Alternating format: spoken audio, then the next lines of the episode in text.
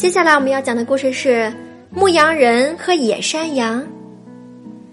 牧羊人在牧场上放羊时，发现许多野山羊混杂在他的羊群中。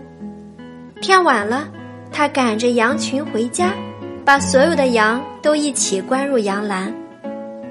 第二天天气不好，牧羊人没有像往常一样带着羊群出去放牧，于是在家里看护羊群，给他们喂食。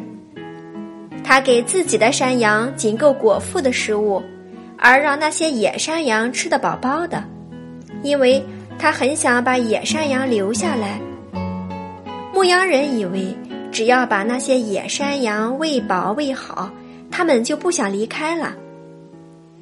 当天气转好，牧羊人又带着所有的羊出去放牧，但一靠近山坡。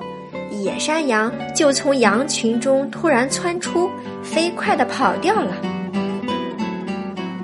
牧羊人对此非常懊恼，痛骂他们忘恩负义。坏家伙！他大声地说：“我那样对你们，你们还是逃跑了。”听了这话，其中一只野山羊回过头来说：“哦，是的，你对我们很好，确实非常好。”这正是我们要警惕的原因。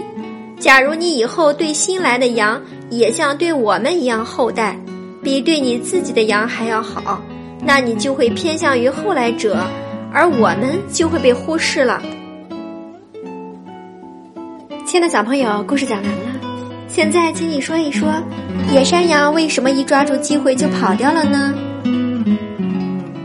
今天冰淇淋阿姨讲的故事《牧羊人和野山羊》就到这里了。咱们下次再见，拜拜。